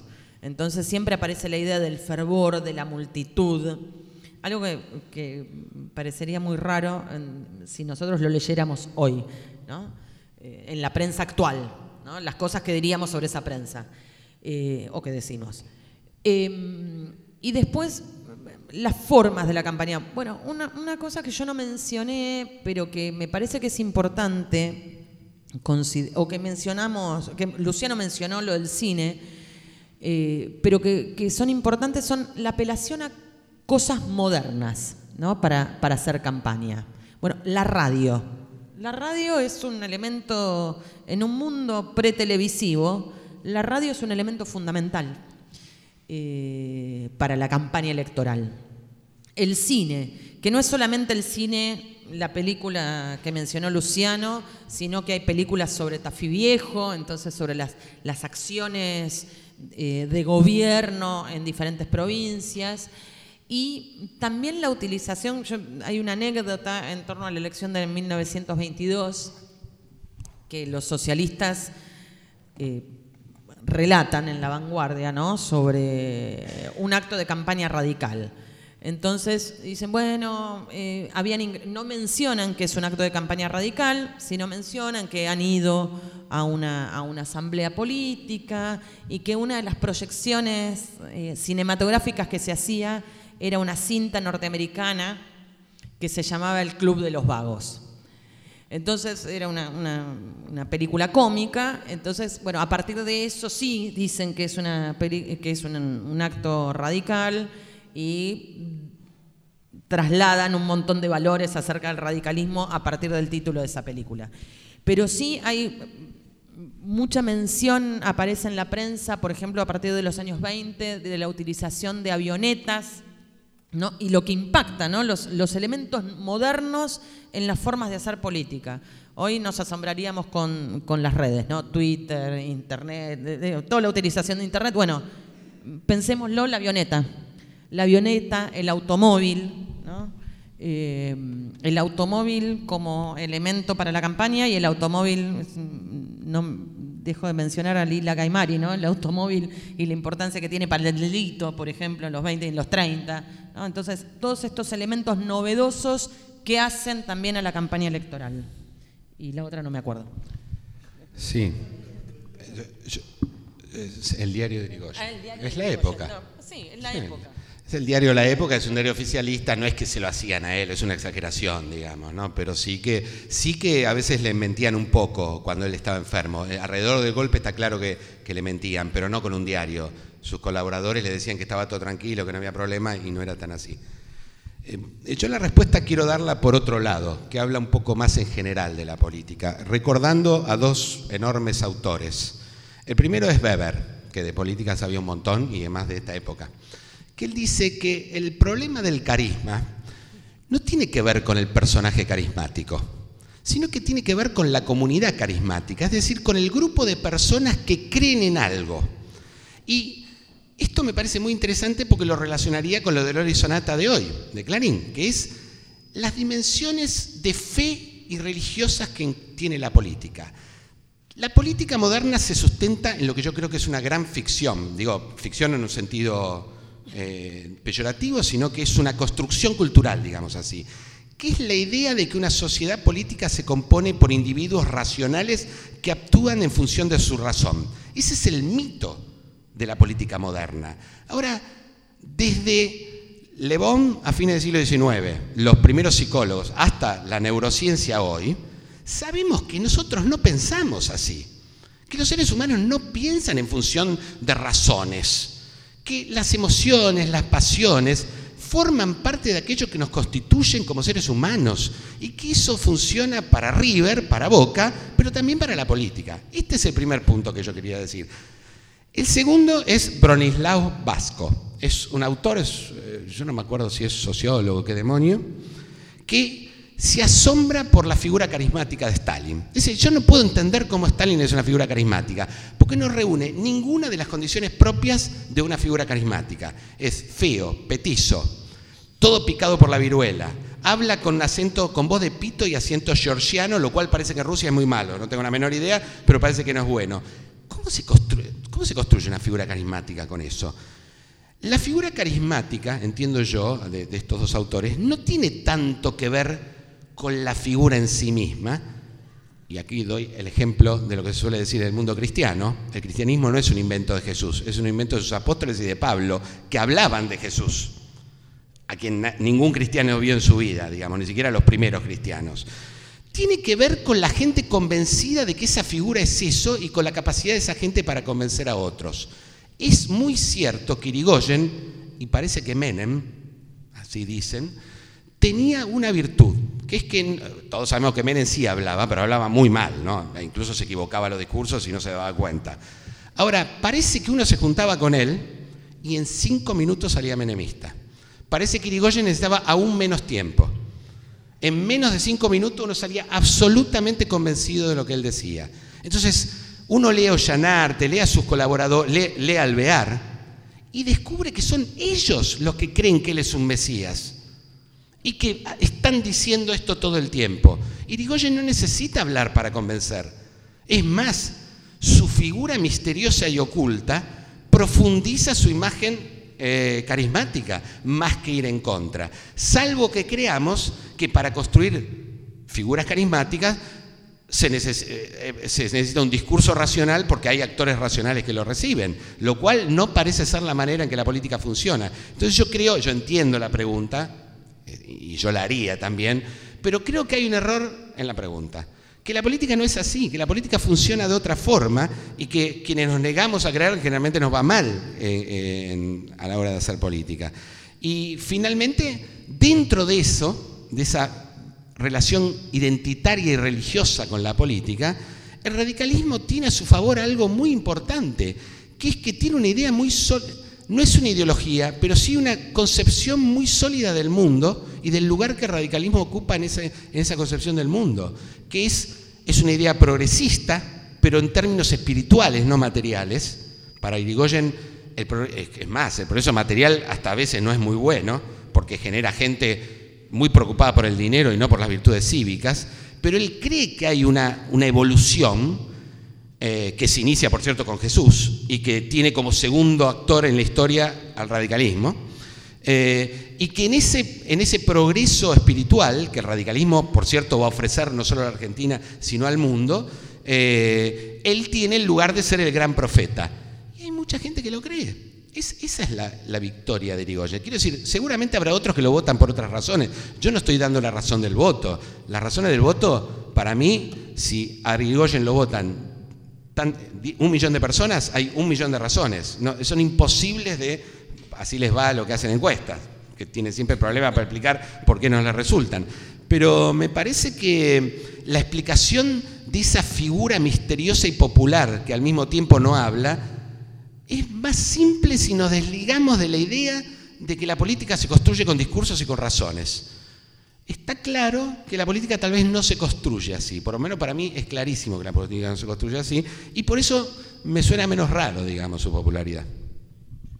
Bueno, estamos llegando a la conclusión. Hay una pregunta que quiero hacerles a ambos, eh, es una pregunta mía, que tiene que ver hay un discurso muy consolidado en la Argentina de que el último presidente constitucional no peronista que concluyó un mandato fue Alvear en el 28.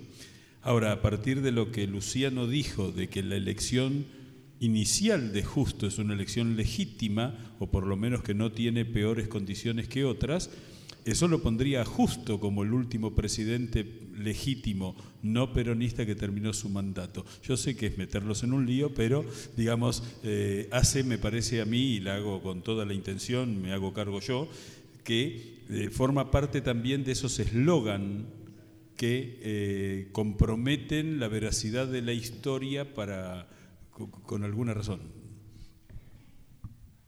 Luciano, sí. Luciano va a responder más fuertemente esto. Yo no sé si tiene que ver con eslogans o, ahí sí, con un propio discurso, que el, a ver, con un discurso que el radicalismo hizo propio. Es decir, tiene que ver también con la, con la propia construcción del radicalismo y de su historia. ¿sí? Esta idea... Eh, del radicalismo de Alvear del 28 como el último que culminó un mandato presidencial hasta la década del 90, ¿no? porque ahí también tendríamos el problema de Alfonsín. Eh, entonces me parece que hay en parte eso. Y un agregado en relación a lo que habías dicho vos, Luciano, sobre esta idea de creer erróneamente que la política se hace eh, en base a elecciones racionales, ¿no? Bueno, estamos rodeados de esas cosas. Un, agregado en torno a aquellos que construyen o que ven al propio Irigoyen como un líder espiritual, además de Alvear, además de tantos otros, no hay que olvidar a Luna. ¿no? Cuando yo estaba releyendo ¿no? para, para hoy, dije, bueno, voy a releer algo que hace mucho que no, no tocaba y es la biografía de Irigoyen de Félix Luna. Es el líder mesiánico. Irigoyen es el Mesías. ¿no? Está plagado de eso. Es, muy bonita para volver a leer, muy bonita. Y, uno descubre eso, ¿no? En un propio historiador, con otras reglas del juego, quizás, no importa, pero en, un hombre vinculado a la historia también se desliza eso. Nada más. Eh, el Irigoyen de Luna es buenísimo.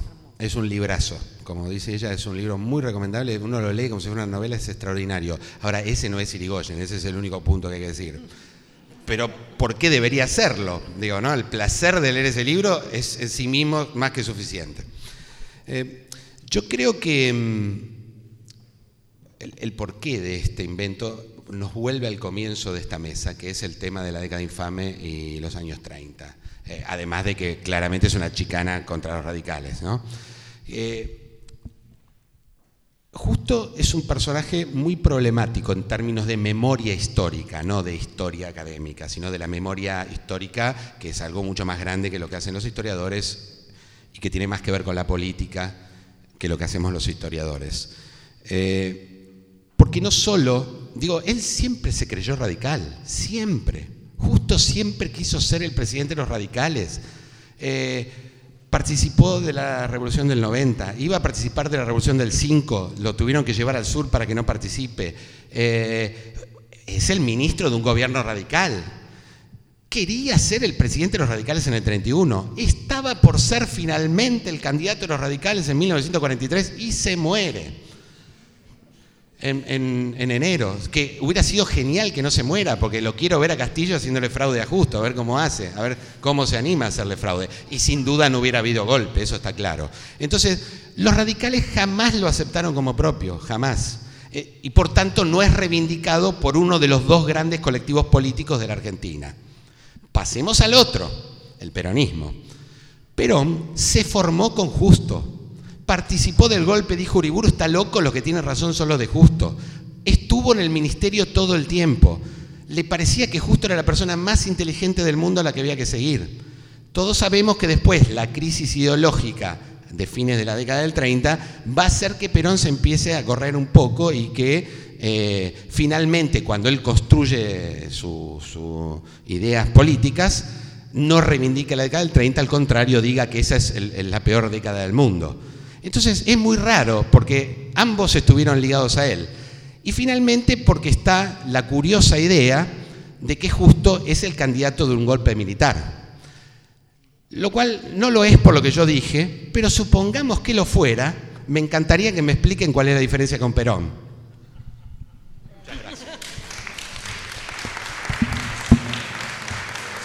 Bueno,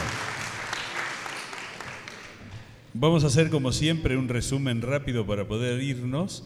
Eh, María José Valdés habló de la presentación de la elección de 1928, primero de abril de 1928, como el plebiscito, una enorme participación popular mayor al 80% de los votos, dijo algo que también cuestiona muchas de las cosas que se han dicho en los últimos tiempos, que es que Irigoyen saca arriba del 60% de los votos nacionales. ¿eh? El efecto de la interna radical, que entre las cosas que tiene es plantear la crisis del partido y generar espacios independientes que apoyan candidaturas políticas, y la idea de que eh, Irigoyen verdaderamente fue el único protagonista de la elección. De hecho, una sola vez nombró María José al candidato de los antipersonalistas y ahora les pido a alguno de ustedes que me lo repita. Leopoldo Melo, un personaje que quedó desconocido, digamos, en la cuestión.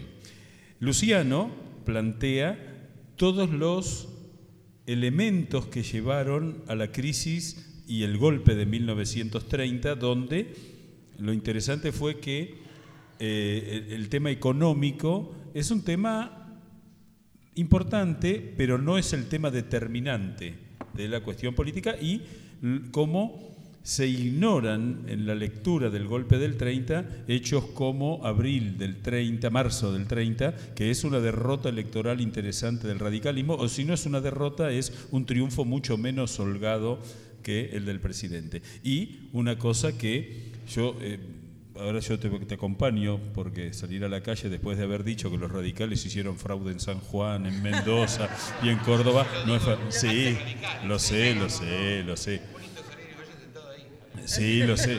Lo sé, es interesante incluso en el terreno de la violencia política el asesinato de Carlos Washington Lencinas, el eh, senador electo en Mendoza, eh, eh, como un elemento notable, y la derrota radical en la capital federal, que eso es un detalle que a veces no entra en el análisis y que es muy importante. Los efectos del golpe, el golpe buscando y Uriburu, en términos personales, cambiar la constitución, ¿eh? Getulio Vargas hace lo mismo en Brasil, Mussolini ya hacía ocho años que estaba, se venían otros muchachos también y que es un golpe donde lo militar es tan poco que tuvieron que recurrir a los cadetes del colegio militar. Es decir, el ejército no respondió y la marina no respondió al golpe de Estado. Es decir, que hay mucha participación civil. Un dato a incorporar es que eh, Uriburu incorpora un vicepresidente que es civil, Enrique Santamarina. Después, la elección, digamos, esas ideas que conforman los contextos políticos donde vamos a las elecciones que le ganamos, que los radicales, que los conservadores de la provincia de Buenos Aires creían absolutamente posible, ¿no es cierto? El golpe contra el golpe, porque muchas veces se habla de que el golpe de Pomar es un golpe estrictamente radical y en realidad es un golpe dentro del ejército donde aparece un líder que, vinculado al radicalismo, eh, justo siempre era el culpable de todo. Eso es muy interesante. Uno ve eh, durante el 31, justo tiene la culpa de todo lo que ocurre, incluso de aquellas cosas que no tenían que ver con él. La dificultad de la campaña para todos, es decir, no hubo un sesgo por parte del golpe militar de Uriburu de dejar digamos, no, que los radicales no tuvieran, que tuvieran problemas, que los socialistas tuvieran problemas y que los que seguían a justo no. Es decir, fue una campaña difícil para todos, más para unos que para otros.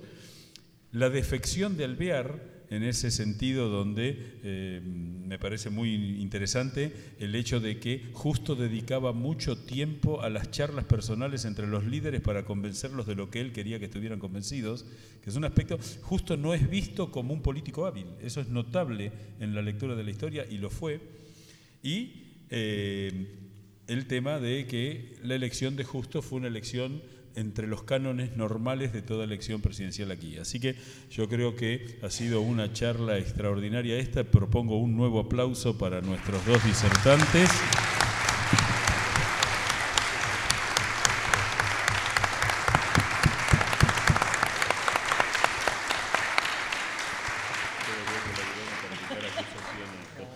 Muchas gracias María José, muchas gracias Luciano y Eduardo.